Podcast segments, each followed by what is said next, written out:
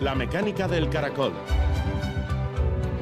Un programa de ciencia, tecnología e historia con Eva Caballero.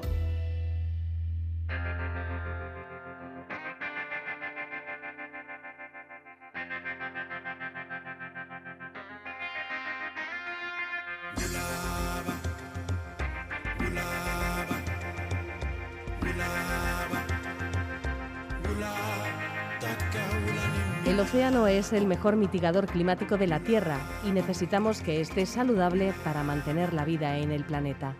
Lisa Levin, bióloga marina.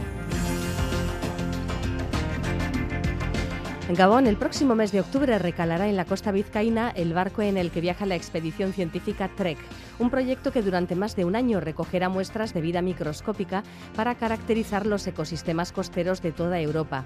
Estos lugares en los que se encuentran la tierra y el mar son especialmente ricos en biodiversidad y también reciben el impacto de la contaminación de ambos entornos. En enero de 2021 comenzó la década de la ONU de las Ciencias Oceánicas para el Desarrollo Sostenible y un proyecto como este se encuadra en la acción conjunta que la ciencia quiere desarrollar para proteger la vida en los océanos. La Estación Marina de Plencia de la Universidad del País Vasco colabora en esta expedición y trabajará conjuntamente para elaborar un análisis exhaustivo de la biodiversidad costera vasca. En otro centro de investigación, el Centro de Astrobiología en Madrid, están explorando la diversidad de los planetas que hay más allá de nuestro sistema solar. En un sistema joven han encontrado la primera evidencia de lo que podrían ser dos planetas coorbitales, o sea, que comparten la misma órbita alrededor de su estrella, del mismo modo que los asteroides troyanos comparten órbita con planetas como Júpiter, Venus o la Tierra. Además, desde el nos cuentan hoy cómo funcionan sus sistemas de tecnología de síntesis de voz, que convierten textos en voz y que como novedad leen ya en seis idiomas, y no solo textos web, sino también documentos. Estas tecnologías están avanzando también en la conversión de voces reales en su equivalente sintético. Comenzamos.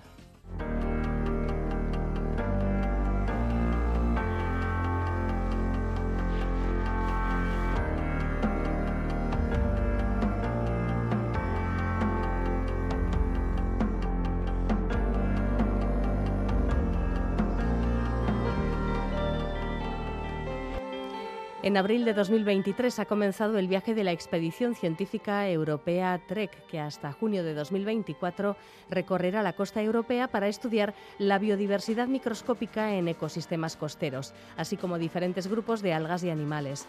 Estos hábitats, en la transición entre tierra y mar, son los más ricos en biodiversidad de especies y también suelen presentar los niveles más altos de contaminación. Medir el impacto de la contaminación y de otros factores ambientales ligados a la actividad humana es uno de los grandes objetivos de esta expedición. Gracias al uso de técnicas de análisis y metodologías punteras, en este proyecto se van a poder obtener todo tipo de datos, de información sobre la biodiversidad de nuestros océanos y se completará el primer censo de los ecosistemas costeros europeos. La expedición está coordinada por el Laboratorio Europeo de Biología Molecular, con la participación de la Fundación Tara, que aporta la goleta en la que viaja la expedición, y del Centro Europeo de Recursos Biológicos Marinos, que coordina a su vez una serie de estaciones marinas y que brindará soporte local a los trabajos. Uno de los centros de esta red es la Estación Marina de Plencia de la Universidad del País Vasco, donde se va a realizar una de las paradas. Bueno, además una de las paradas podríamos decir importantes. De las 46 previstas en el itinerario, la costa vizcaína es uno de los ocho lugares en los que se van a hacer muestreos intensivos y actividades de divulgación científica. Ivonne Cancio, investigador de la Estación Marina de Plencia, nos va a dar más detalles sobre los trabajos previstos y todo lo que están preparando ahora mismo. Gabón, Ivonne. Gabón. Esta expedición científica tiene pues, diferentes objetivos muy ligados a la salud del planeta, pero también con amplias repercusiones en salud humana. Eh, para empezar, lo que comentábamos, ¿no? se va a realizar un eh, importante censo de los ecosistemas costeros europeos. Bueno, ¿qué grandes líneas de investigación destacarías tú como los objetivos de, esta expedición? Bueno, el proyecto en sí es grande. Eh, grande me quedo pequeño, es enorme. y incorpora varios proyectos asociados. Por una parte está la expedición. La expedición significa que se van a explorar todas las costas europeas, desde el Ártico hasta eh, el Mediterráneo, eh, se van a recoger diferentes tipos de muestras y diferentes científicos eh, se incorporan a diferentes partes de la expedición para, haciendo uso de la infraestructura que se va a movilizar, poder acoplar sus proyectos de investigación. Entonces hay como un hilo conductor que es la exploración científica y el análisis de la biodiversidad que se encuentra en esos lugares y luego científicos que en diferentes paradas a lo largo de la expedición se acoplan y usan los Ferraris que van a poner a disposición de esos científicos. Entre el 11 de septiembre y el 18 de octubre es cuando eh, la goleta Tara recala en Plencia. Em, cuando lleguen a Vizcaya, eh, bueno, ¿vais a acoplar proyectos propios? Eh, bueno, se espera, pero en realidad no es exactamente así. hay, hay varias unidades móviles en esta expedición. Esto es exploración costera y gran parte de lo que se va a hacer es estudiar la transición tierra-mar y para eso el EMBL, los laboratorios de biología molecular europeos, van a movilizar dos laboratorios móviles. Uno de esos laboratorios móviles es un camión articulado de 12 metros de, con una cartola de 12 metros que, que al aparcarse se, se abre con 5 metros de ancho y trae diferente equipamiento de análisis molecular y microscópico. Ese camión, como somos un super sitio de muestreo, viene a la estación marina de Plenchia para estar aparcada en el aparcamiento de Gorris que tenemos enfrente durante un mes. Y eso sucede el 11 de septiembre y hasta el 11 de octubre. Con posterioridad, a partir del 1 de octubre, lo que vamos a hacer son los muestreos en esa transición tierra-costa. Y es cuando viene el segundo equipo móvil terrestre del MBL, que son otro camión más pequeño y dos vehículos para muestrear en tierra, sedimento y mar. Y acoplado a ellos va a muestrear en aguas abiertas la goleta Tara.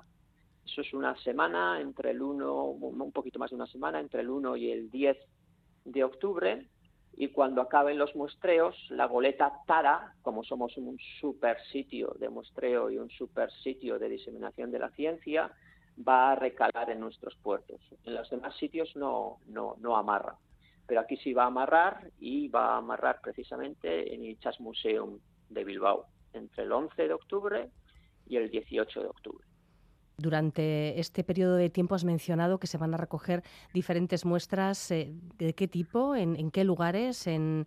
Bueno, durante el tiempo que el camión del MBL esté aquí, con los científicos que se vayan incorporando, también nuestros propios científicos, se harán muestreos, muestreos aquí en la bahía de Plencia, muestreos de plancton eh, para análisis de zoo, fitoplancton y, mm, biodiversidad eh, microbiana mediante estudios de secuenciación, etcétera.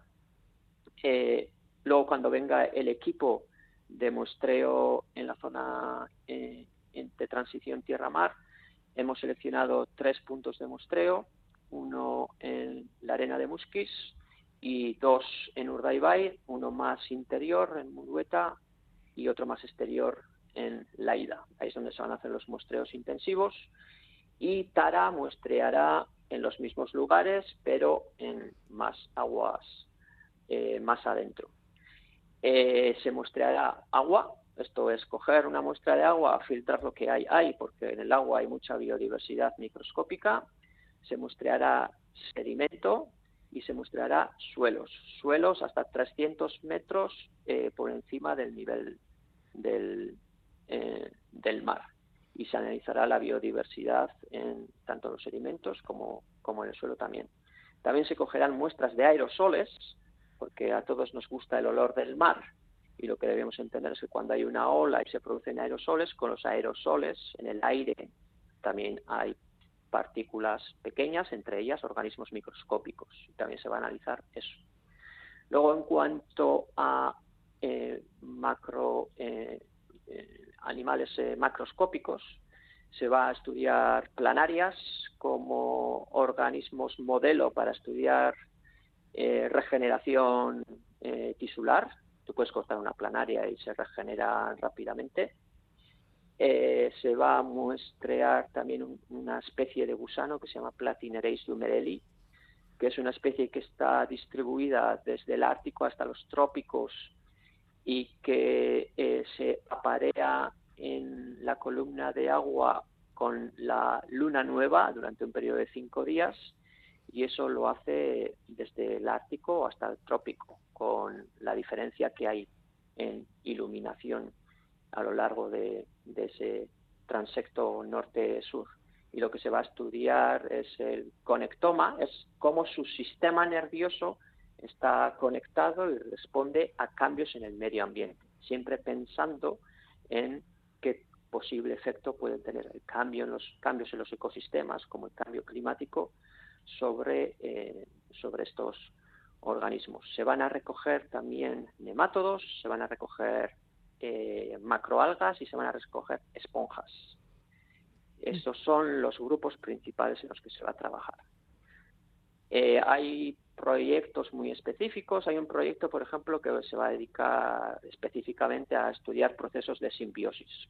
Hay muchos organismos unicelulares ahí fuera que no siendo fotosintéticos establecen relaciones de simbiosis con organismos fotosintéticos, más o menos los secuestran para que les produzcan alimento y bueno, somos una zona en la que es bastante factible hacer esos estudios. Ajá. Eh, Musquiz y Urdaibai, eh, los dos lugares que has mencionado, están muy cerquita entre sí, pero son, son bastante diferentes. Por un lado tenemos el puerto, tenemos Petronor en Musquiz y, en Urdaibai tenemos pues, la reserva de la biosfera. Em, eh, precisamente estas grandes diferencias como ecosistemas es, es algo que habéis querido muestrear específicamente. Sí, bueno, no es lo ideal. Lo ideal hubiera sido muestrear en el Gran Bilbao, pero tenemos un problema y es que es muy difícil muestrear suelo en el Gran Bilbao a 10, 50 eh, y 300 metros del, agua porque está todo asfaltado. Eh, pero también en los, en los lugares pristinos que tenemos es muy difícil hacer ese tipo de muestreo. Yo soy de Baquio y en Baquio no podemos hacer un muestreo porque en cuanto sales del mar lo que tienes es roca y no puedes muestrear suelos. Entonces hemos elegido zonas en las que se podía realizar todo el transecto del mar a la tierra, muestreando tanto agua como sedimento como suelo. Eh, por eso hemos elegido Musquis, pero sí asociado a lo que es el Gran Bilbao y a una zona más industrializada. Eh, hemos, eh, y hemos elegido Urdaibai, en parte en el exterior un poquito más limpio, en el interior un poquito eh, más eh, con influencia de un poquito de usos eh, agrícolas del, del lugar. Sí, sí. Bueno, has mencionado eh, la diversidad de organismos eh, que se van a estudiar, desde virus, bacterias y protistas hasta algas y animales. ¿Qué importancia tienen, por cierto, los seres más pequeñitos, los microscópicos, los que viven en el mar eh, en cantidades industriales? ¿Y por qué son tan importantes para el buen funcionamiento de la vida en los océanos? ¿Qué funciones cumplen? Bueno, ¿cuántas horas tienes? Las que tú necesites, Ivonne. bueno, primero de todo, eh, el oxígeno que, respiramos. Eh, bueno, pues se nos cansa la boca de hablar del Amazonas y todo el oxígeno que produce el Amazonas, pero más del 50% del oxígeno eh, que se produce en este planeta se produce en el mar y son organismos que viven en el mar. Organismos fotosintéticos, pero incluso hay organismos no fotosintéticos que por estas relaciones de simbiosis producen eh, oxígeno. Por ejemplo, los rotíferos producen grandes cantidades de oxígeno, pero no entendemos muy bien eh, cómo lo hace. El ciclos de nutrientes, fijada, fijación de CO2. Luego, la vida surgió en la mar. Surgió en la mar y cuando se piensa en los organismos, en los animales que hay en este planeta, hay 36 grandes grupos de animales en el planeta Tierra. De esos 36 grandes grupos animales, 34 están representados en el océano, mientras que en tierra solo tenemos 17 de esos grupos. Hay mucha más biodiversidad en el mar que la que existe en tierra. Si la vida surgió en el mar hace casi 4.000 millones de años, hay soluciones para problemas biológicos en los organismos marinos para gran parte de nuestros problemas. Por ejemplo, ahora todo el mundo sabe lo que es una PCR. porque una PCR sirve para decirte si tienes COVID. Lo que no sabe tanto la gente es que en un test PCR necesitas una enzima y la enzima que más se ha usado en los test QPCR estos tres años para nuestros QPCRs es la Bent polimerasa que se extrajo de una arqueobacteria marina. Eh, para saber cuál es el origen de cualquier organismo, eh, tenemos que estudiar la biodiversidad marina. Las bacterias Asgard, las bacterias Asgard nos dan idea de cómo surgieron las células eucariotas que forman todos los organismos, eh, todos los animales y todas las plantas. Pues las bacterias Asgard viven en ambientes marinos y hemos, estamos empezando a entender cómo de la vida bacteriana surgió la vida eucariota, que es la vida que eh, todos entendemos como vida porque la vemos en organismos macroscópicos como ballenas, tiburones y delfines. Eh, eso es una parte de lo que se puede hacer. Eh, mm, lo que pasa es que esa biodiversidad también está bajo eh, la amenaza de los cambios que suceden en los ecosistemas. Y bueno, ofrecen oportunidades para el estudio de cómo esos cambios en los ecosistemas inciden sobre la vida. Y es exactamente lo que eh, de lo que se ha dado cuenta el MBL. El MBL, los laboratorios de biología molecular, que son laboratorios intergubernamentales donde España es un gran contribuyente, están sitos en Heidelberg, en el centro de Europa central. Llevan 50 años haciendo biología molecular rocket science y haciendo eh, microscopía avanzada. Yo cuando estuve en Heidelberg, que estuve dos años en Heidelberg, es cuando obtuvieron su primer premio Nobel, Christiane Nusslein Folhard. En el año 2014 obtuvieron su segundo premio Nobel por el desarrollo de una técnica de microscopía, que es una de las que va a venir aquí a Plencia. Y en el año 2017 obtuvieron el tercer premio Nobel por el desarrollo de otra técnica de microscopía, que es otra de las que va a venir aquí a Plencia. Bueno, pues ahora, en el año 2021, 2022, 2023, se han dado cuenta que necesitan cambiar de estudiar sus organismos modelo en el laboratorio, pasar a estudiar moléculas en el medio ambiente para pasar del estudio de moléculas al estudio de ecosistemas. Si el MBL se ha dado cuenta, pues por algo será. Sí, sí, es muy interesante esto que comentas.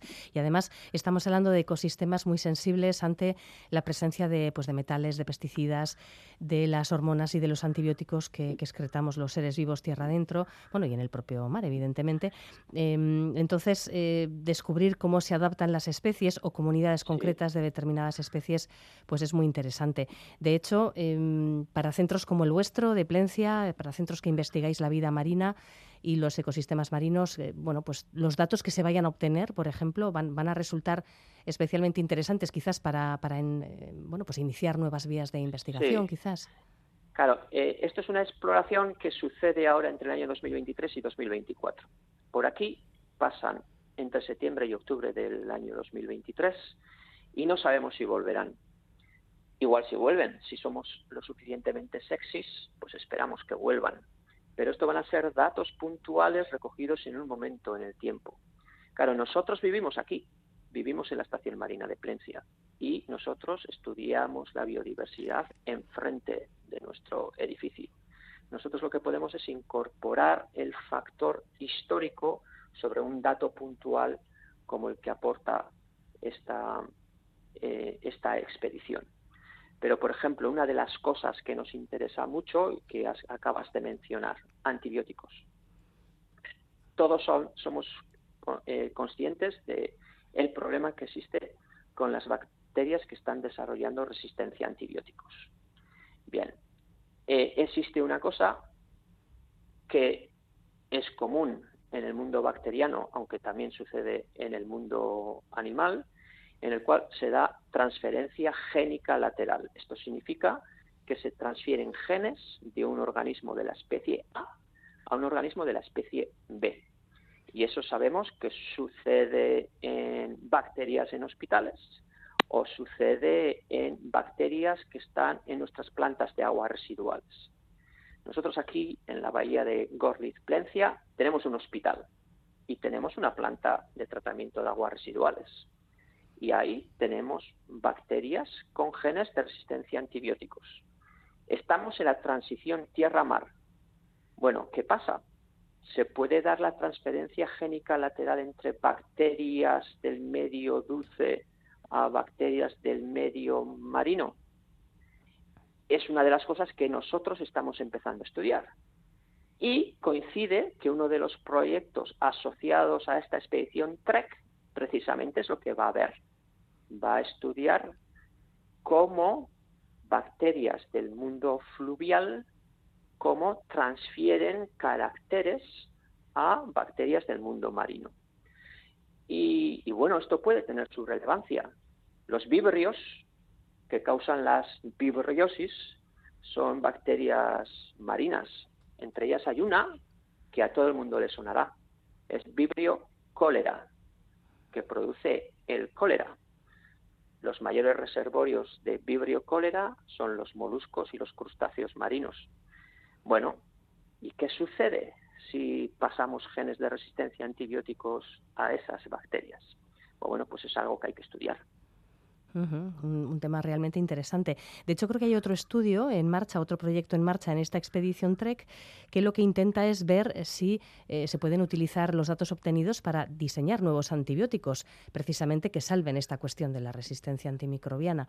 Eh, habida cuenta de que, de que, bueno, de que el, océano, la vida de los océanos, tan desconocida y tan amplísima, pues puede ser la solución para este problema también. Sí, bueno, está claro que la posibilidad de que encontremos biomoléculas activas es mucho mayor en el medio marino que en el medio terrestre. Primero, por una razón, hay mucha más vida y mucha más biodiversidad en el medio marino que la que hay en el medio terrestre. Y por otra, el medio terrestre lo tenemos un poquito trillado. Eh, las nuevas fronteras están en el mar. Eh, hay, hay una gran cantidad de compuestos químicos muy complejos que se pueden encontrar en organismos marinos y se pueden desarrollar fármacos utilizando esos compuestos químicos. Hay una empresa española, Farmamar, que se dedica a eh, la bioprospección de productos marinos para ver cuál es su actividad anticancerígena. Pero es que en el mar hay, un montón de hongos. Eh, si la penicilina viene de un hongo terrestre, pues quizás haya hongos que produzcan otra serie de antibióticos en, el mar, pero bueno, no tienen que por qué provenir de, hongos, pueden provenir de otra serie de organismos. Bueno, la verdad es que es un tema muy interesante que unimos a lo que mencionabas hace un rato de, del estudio de la regeneración asombrosa que, protagonizan las planarias, ¿no? Pero bueno, aparte de, todos estos temas... Yo, yo aquí, debajo de mi ventana, estoy mirando por la ventana de mi despacho a la playa de Plencia y en marea baja hay unos gusanitos que la mayoría de la gente que cree que son algas negras, o eh, algas verdes, eh, pero son unos gusanitos de un milímetro de cantidad, pero, pero, pero proliferan tanto que, parece que todo el suelo está cubierto de algas. Pero son gusanos que incorporan un alga, un alga unicelular fotosintética que es verde.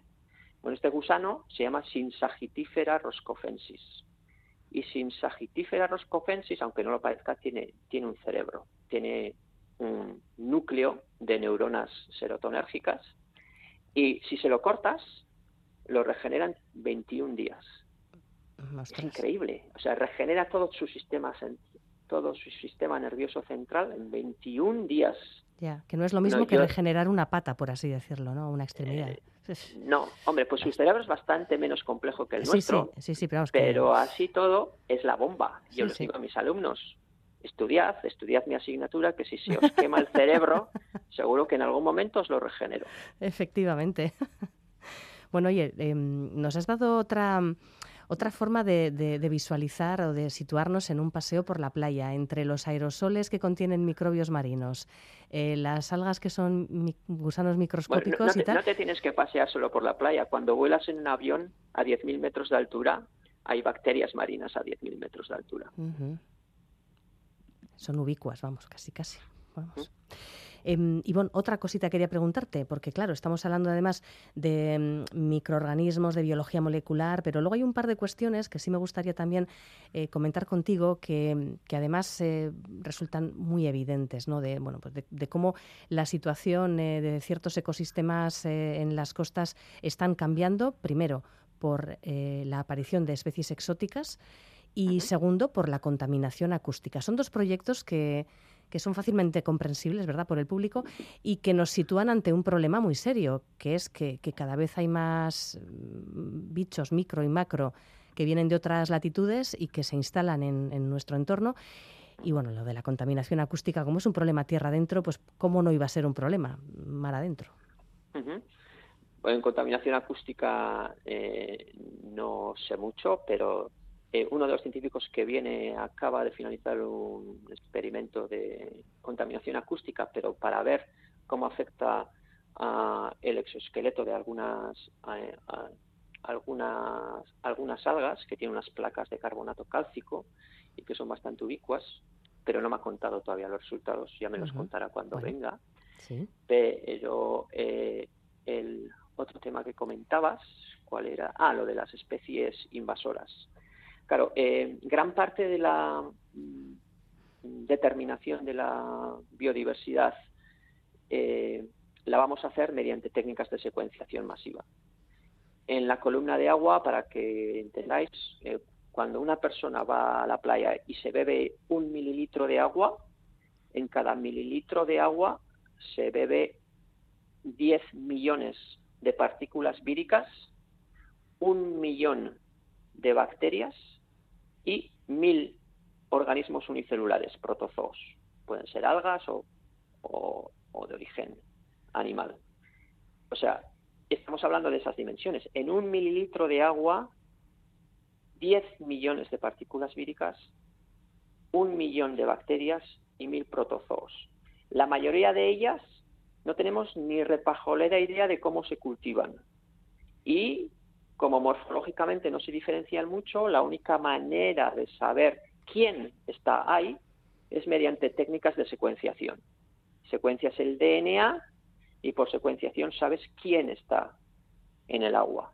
Bueno, aplicando estas técnicas de secuenciación masiva, pues simplemente coges una, eh, una muestra de agua, filtras el agua que hay dentro, al filtrar el agua obtienes el DNA que hay y mediante secuenciación es bastante fácil encontrar la presencia de organismos eh, eh, exóticos. Eh, nosotros recientemente se ha publicado de unos muestreos que hacemos en el puerto de Guecho de un briozoo de Japón que, que, se encuentra ahora en toda Europa y aquí aquí también aquí también se encuentra. de todas maneras, un paseo un paseo por por la zona intermareal para cualquiera que sepa un poquito, porque cuando andas por el monte, pues los eucaliptos saben lo que son. Eh, y, eh, o los pinos sabes los que son. Y más o menos tienes una idea pues de dónde han venido. Pero cuando andamos por la playa no tenemos ni idea. Pero cuando vemos esas bolitas como pompones de color rojizo en el mar, es una alga, sí, que esa esa vino de Australia. Anda. Eh, cuando andas por la playa hay pues eh, hay codium, hay eh, asparagopsis, hay, hay, hasta sargazo, sargazo minutum.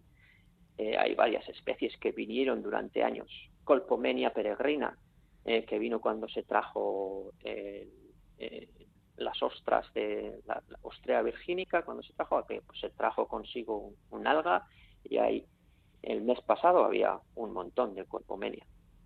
Ya, ya. Bueno, pues es otro de los temas que se van a analizar. Recordamos que la expedición TREC, que, está coordinada por el Laboratorio Europeo de Biología Molecular, a ver si le cae un cuarto Nobel con, todo esto que están haciendo. Bueno, ya veremos. No, no, a ellos no, que nos caiga a nosotros. bueno, también, también, ¿por qué no? Bueno, pues eh, desde el 11 de septiembre al 18 de octubre La audiencia de la mecánica del caracol, pero seguramente también de otros muchos programas de radio, televisión y, lectores de, prensa, eh, van a tener seguramente bueno, pues amplio conocimiento de todo lo que va a pasar aquí, porque eh, estamos eh, hablando de una de las grandes paradas de muestreo y de diseminación de la ciencia, como decía Ivonne Cancio, que van a tener lugar durante el año largo que, va a durar esta expedición científica europea. Pues Ivonne, coged fuerzas en vacaciones, que os espera una entrada de curso bueno, movidita. Ah, pero va a ser muy entretenido. Ah, seguro que y, sí. Y bueno, va a haber muchas actividades de diseminación, que es algo que igual no hemos hablado, pero, pero bueno, la, la gente nos verá. Nos verá por Bilbao, nos verá por el campus, sí, sí. nos verá en algún bar dando alguna charla, claro. nos verá dando algunas conferencias y tendremos jornadas de, abiertas. Se podrá visitar el camión, se podrá visitar la estación marina de Plencia y se podrá visitar el barco Tara. Sí, sí. O sea que la gente que se apunte, porque la ciencia es sexy. Hombre, naturalmente, claro que sí. Mira lo que hemos cambiado, la forma de ver el paseo por la orilla del mar, así en dos minutos. Y buen cancio, es que ricasco. Nos vemos en septiembre. Vale, hasta que. Agur. Agur.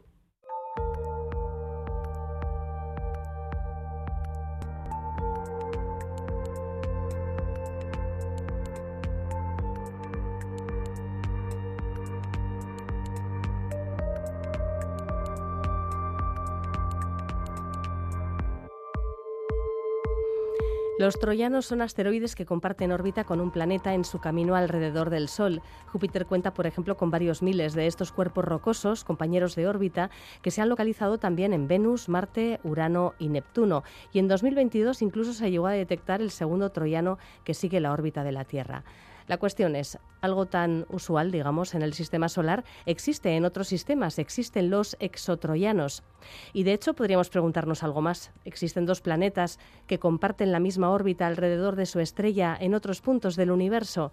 Esta hipótesis se planteó hace dos décadas sin que por el momento se hubiera detectado ninguna evidencia al respecto, al menos hasta ahora. Hoy nos acompañan Olga Balsalobre Ruza, estudiante del Centro de Astrobiología en Madrid, codirige junto al investigador de este centro, Jorge Lillo, un estudio en el que plantean la posible existencia de dos planetas coorbitales que orbitan alrededor de una misma estrella. Hola Olga, Jorge, buenas noches. Buenas, ¿qué tal? Hola, buenas, ¿qué tal? Pensemos en la órbita que sigue Júpiter alrededor del Sol y en esos 12.000 troyanos que lo acompañan. Y para ponernos en contexto, bueno, contadnos cómo acabaron situándose en esa órbita, dónde se sitúan con respecto al planeta, cómo se distribuyen, en fin. Si pudiéramos eh, ver una fotografía de, Júpiter y de sus troyanos, eh, bueno, pues cómo veríamos esa órbita tan, tan concurrida.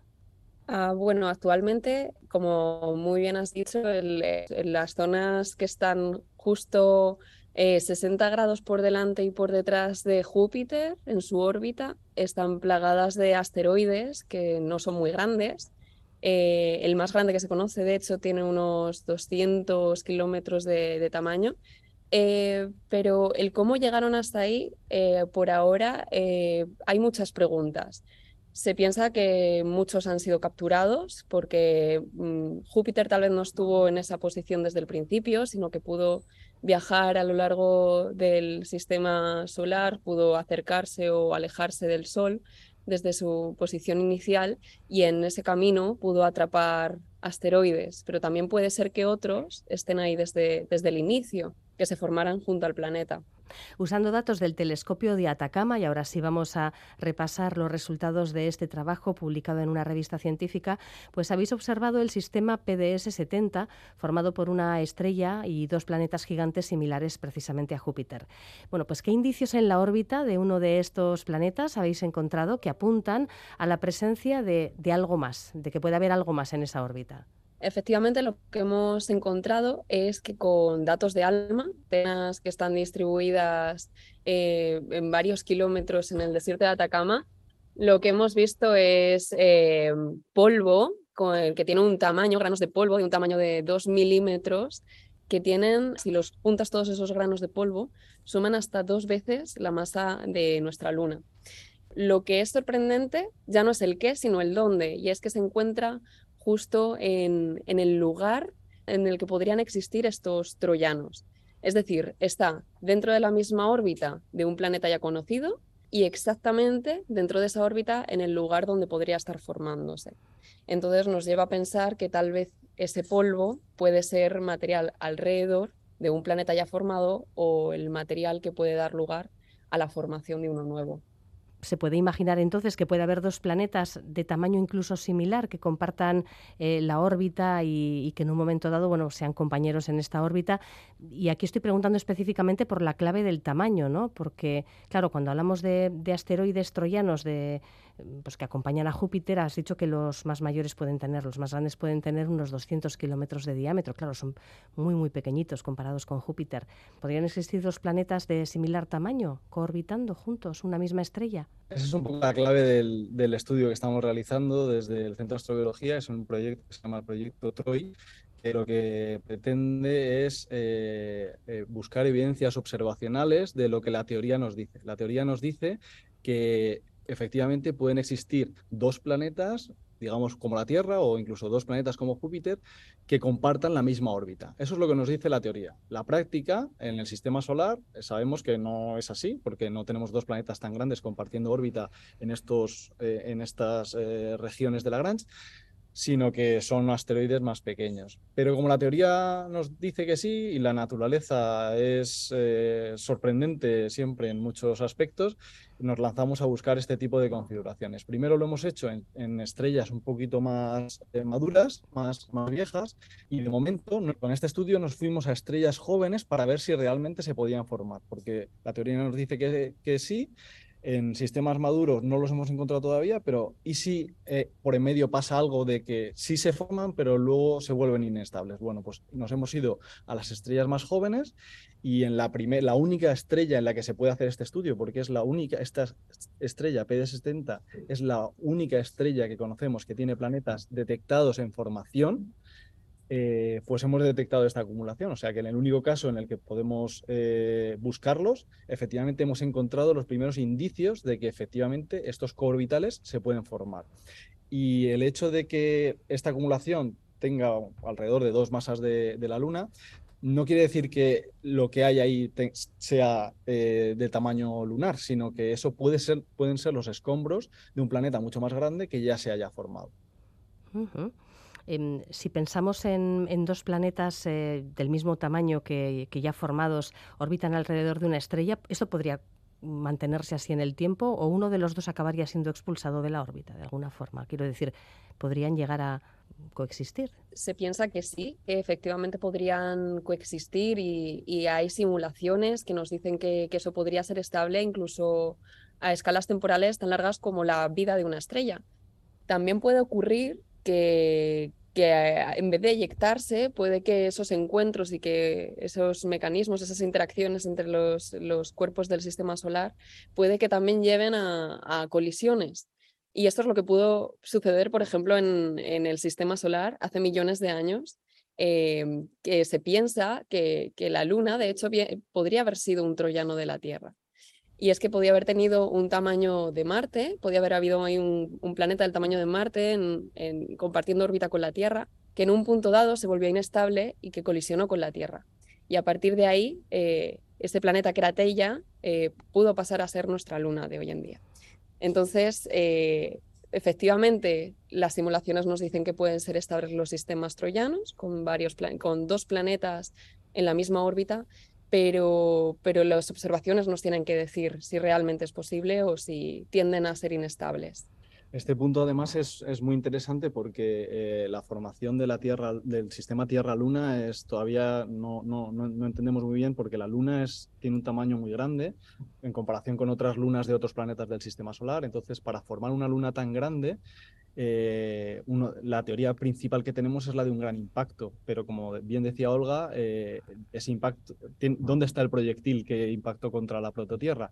Pues esa, esa tella efectivamente podía haber sido un, un coorbital de la, de la, Tierra, que sabemos que si los coorbitales se vuelven inestables, en un alto porcentaje de casos terminan impactando contra su propio planeta.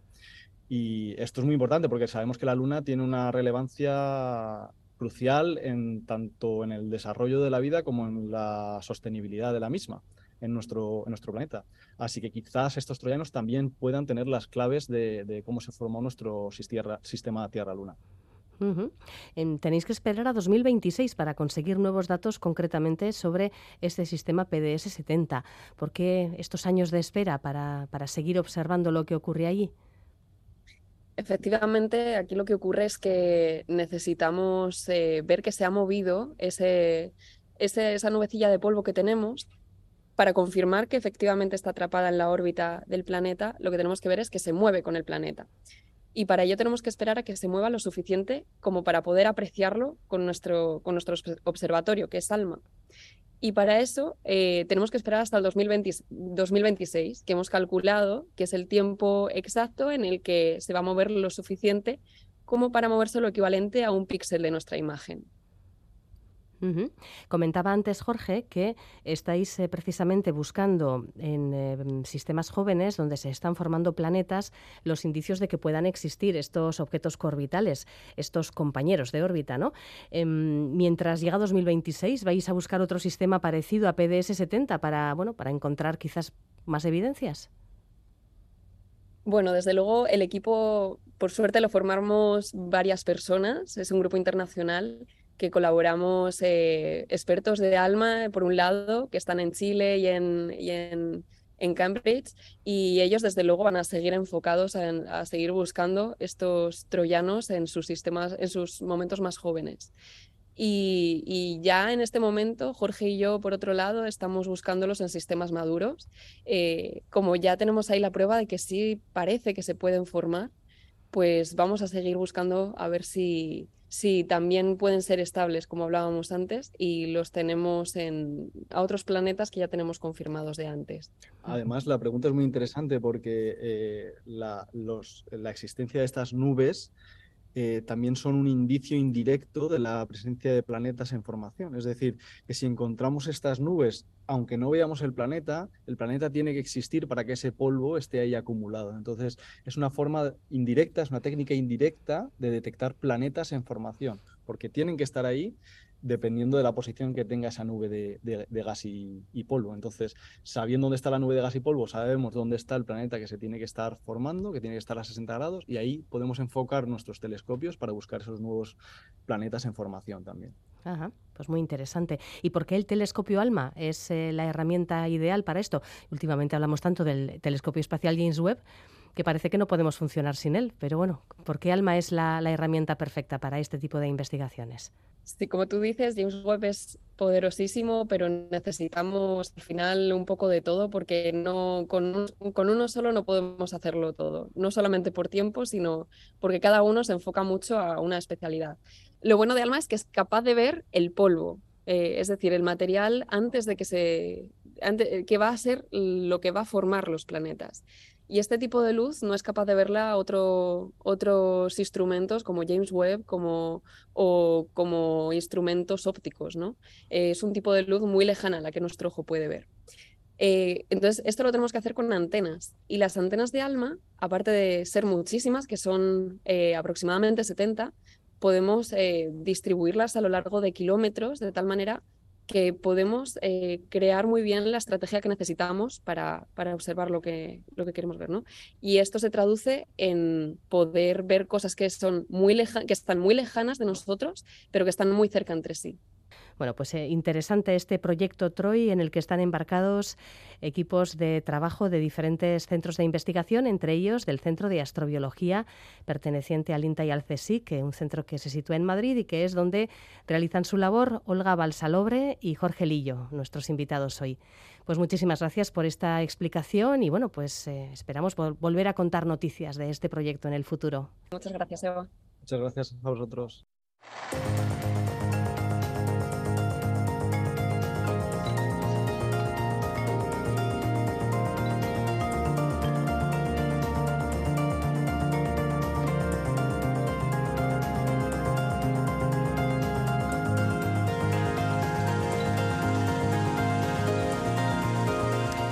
El UIAR anunció el pasado mes de febrero un importante paso en el campo de las tecnologías de la lengua y la inteligencia artificial, la creación de sistemas neuronales que permiten convertir el texto en voz. Insertando la barra lectora en cualquier sitio web, los usuarios pueden escuchar los contenidos de esta web mediante voces sintéticas. Estos servicios, llamados TTS, que convierten el texto en voz, resultan de gran interés para muchos usuarios.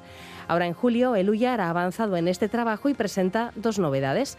Conversión de texto a voz se da ya en seis idiomas. Eh, el euskera estaba ya desde el principio junto con el castellano. Ahora se amplía el rango, de idiomas. Y en segundo lugar, la posibilidad de escuchar cualquier contenido utilizando un cuadro de texto. Itziar Cortés, coordinadora de la Unidad de Lengua y Tecnología de Luyar, nos va a explicar cómo funcionan estos servicios TTS em, y bueno, pues vamos a, a, escuchar incluso también algunos de sus desarrollos. ¿Qué tal Itziar, Gabón? Gabón, muy bien. Estas tecnologías de conversión de texto en voz han sido creadas por el Centro de Inteligencia Artificial ORAI, especializado en procesamiento del lenguaje natural. Es una apuesta de Luyar por estas nuevas tecnologías y es un centro que hace poco ha cumplido su primer año de vida. ¿Por qué se creó ORAI y, qué es lo que se desarrolla allí?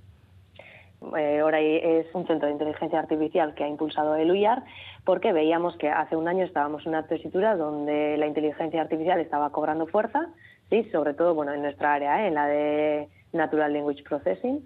¿sí? Entonces eh, hicimos esta apuesta en crear esta nueva marca, este centro de inteligencia artificial, para eh, potenciar la investigación y el desarrollo en ese área. Veíamos que teníamos mucho potencial en ese ámbito y hemos querido explotarlo de, de esa forma, creando ya bueno, una unidad concreta para ello. Y bueno, como acabas de decir, acaba de cumplir su primer año. Bueno, estamos de aniversario, estamos contentos de, cómo ha evolucionado este, este, primer año. Y bueno, una de las tecnologías en la que trabaja Oray es en las tecnologías del habla, en este caso en las de síntesis de voz, el TTS.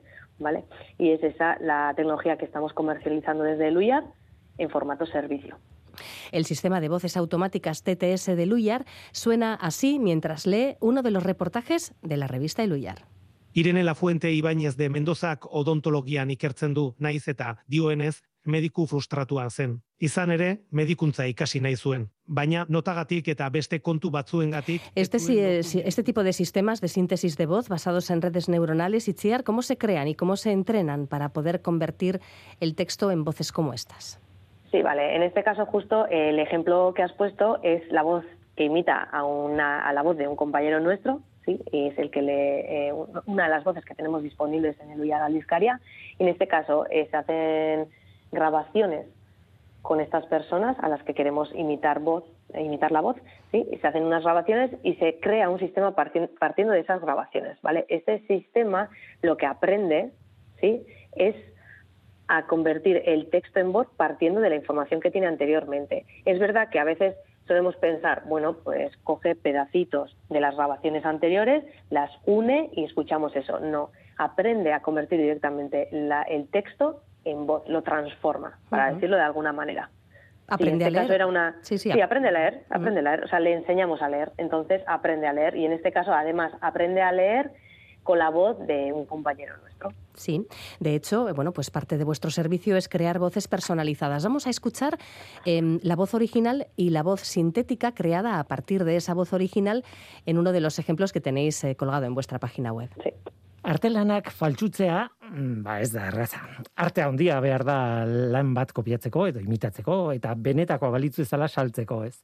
Artelanak faltsutzea ba ez da erraza. Arte handia behar da lan bat kopiatzeko edo imitatzeko eta benetakoa baliz bezala saltzeko. Bueno, pues hombre, una pequeña diferencia si se advierte Itziar, pero Sí. por otro lado se puede reconocer la voz de, de la persona que está hablando, ¿verdad? En este caso. Sí, seguramente lo habrás reconocido. Sí, porque, sí. Bueno, sí, es un Y los oyentes, pero- los oyentes de Euskadi Ratia de Norteco Ferrocarrilla seguro que han reconocido a Willy Roa. Sí, seguro, seguro. Sí, pues eh, sí, pues se asemeja mucho, o sea, la imitación es muy buena, pero es verdad que la tonalidad que le da una persona que locuta, no es la misma una persona que está hablando. ¿vale? Ese es uno de los retos que tenemos ahora entre manos, porque una cosa es tener eh, un sistema que lee, que sabe leer, en este caso yo creo que podemos decir que nuestro sistema ya sabe leer, ¿vale? Y lo hace además en seis idiomas, pero es verdad que necesitamos ahora eh, investigar y desarrollar sistemas que también puedan adecuarse un poco en la tonalidad, ¿vale? Para poder hacerlo todavía más real. ¿sí? Pero es verdad que este tipo de lecturas o este tipo de sintetizadores de voz ayudan mucho eh, en algunos casos concretos. Es verdad que no pueden reemplazar el trabajo que hacen los locutores, pero eh, en algunos casos, por ejemplo, si queremos difundir algún vídeo y le queremos meter alguna voz en off, pues puede ser una solución. No, desde luego, los usos que puede tener un sistema de este, de este tipo que transforma los textos en voz, eh, bueno, pues son, son enormes. Mm, a mí me llama mucho la atención esto de la entonación. ¿Cómo conseguís que, cómo podéis conseguir que una inteligencia artificial entone al leer? Eso es, bueno, eso es una, muy buena pregunta. Bueno, al final eh, lo que aprende es lo que es una, una frase, ¿sí? O sea, porque las grabaciones van por frases, entonces sabe cómo entonamos una frase. Infiere de lo que, eh, de lo que se le pasa, de, las, de los ejemplos que se le dan, infiere cómo se hace la tonalidad o cómo se dice cada cosa cada en cada fonema. Como decía, es darle información extra al sistema para que pueda generar la misma frase, pues eso, sonriendo o enfadado o bueno, de, con alguna característica o gritando, incluso. Sí, bueno, o sea, hay mucho que investigar y desarrollar y esta es una de las partes, bueno, una de las líneas importantes que queremos trabajar. Sí, sí. Bueno, pues eh, interesante trabajo el que tenéis por delante, pero bueno, vamos a contar las novedades que presentáis hoy desde Luyar. Para empezar, ese sistema de conversión de texto a voz en seis idiomas, euskera y castellano ya estaban, que habéis añadido también.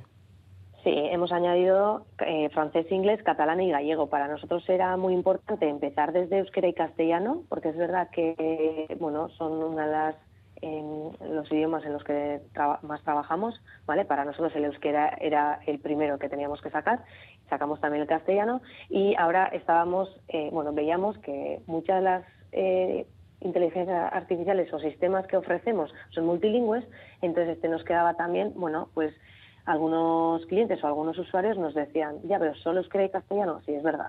Nuestro, era nuestro objetivo, el segundo paso era sacarlo en seis idiomas. Sí, porque, por ejemplo, nuestro traductor automático Elia también trabaja en seis idiomas. Entonces, para nosotros era muy coherente hacer este también en seis idiomas. ¿Por qué estos seis? Bueno, estos seis son los cuatro que se hablan en, en el Estado español, más eh, francés e inglés, que vale son, eh, bueno, en en Iparralde hablamos, eh, también se habla en francés y bueno, en inglés, que te voy a contar, que todos estamos pelándonos con el inglés.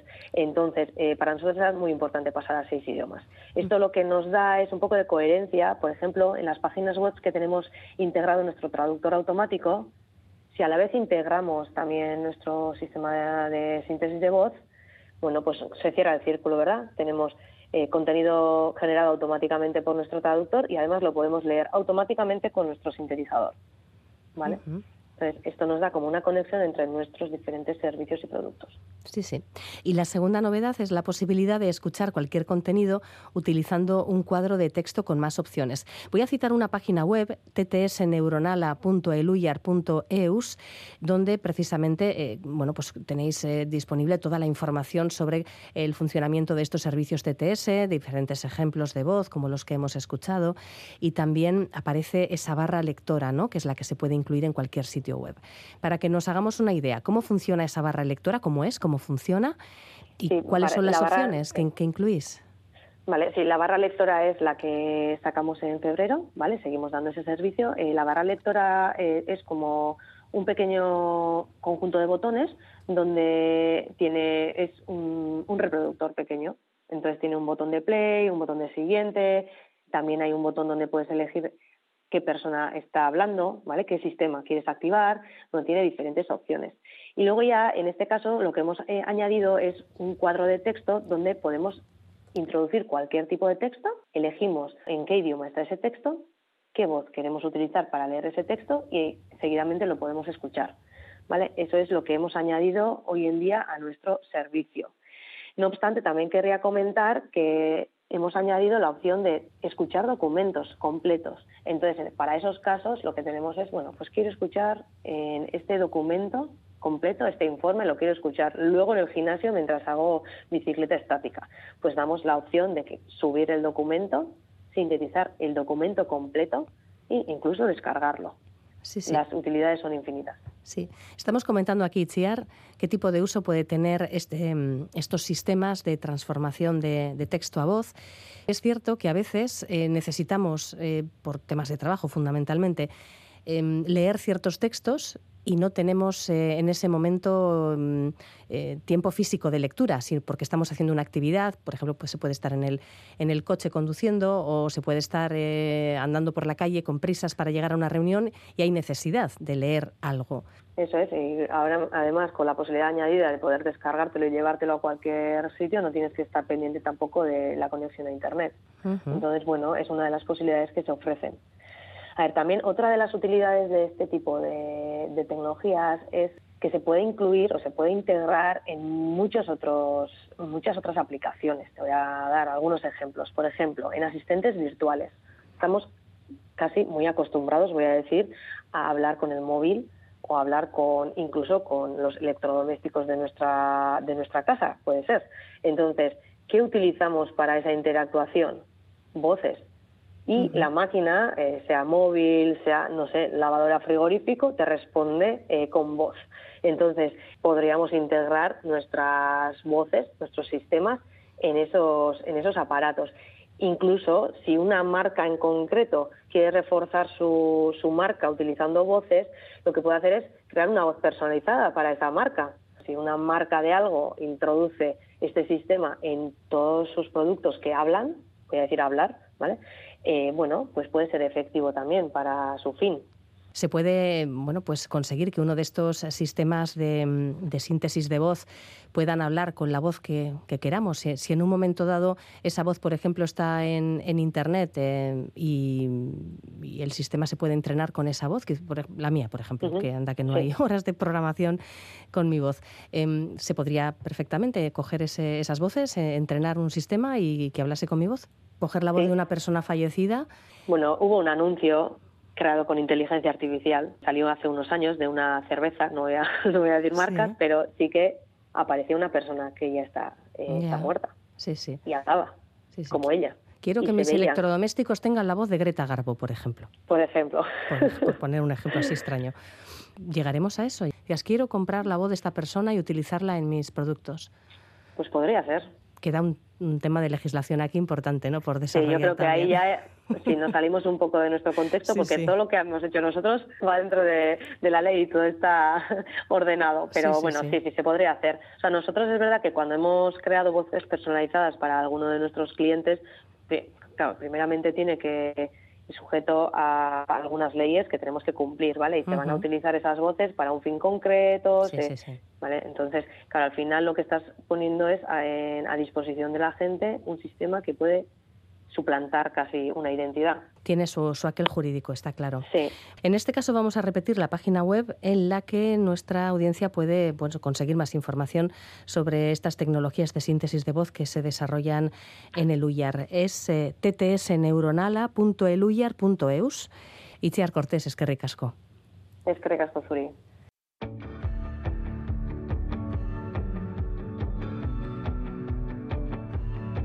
Zer naiz ni be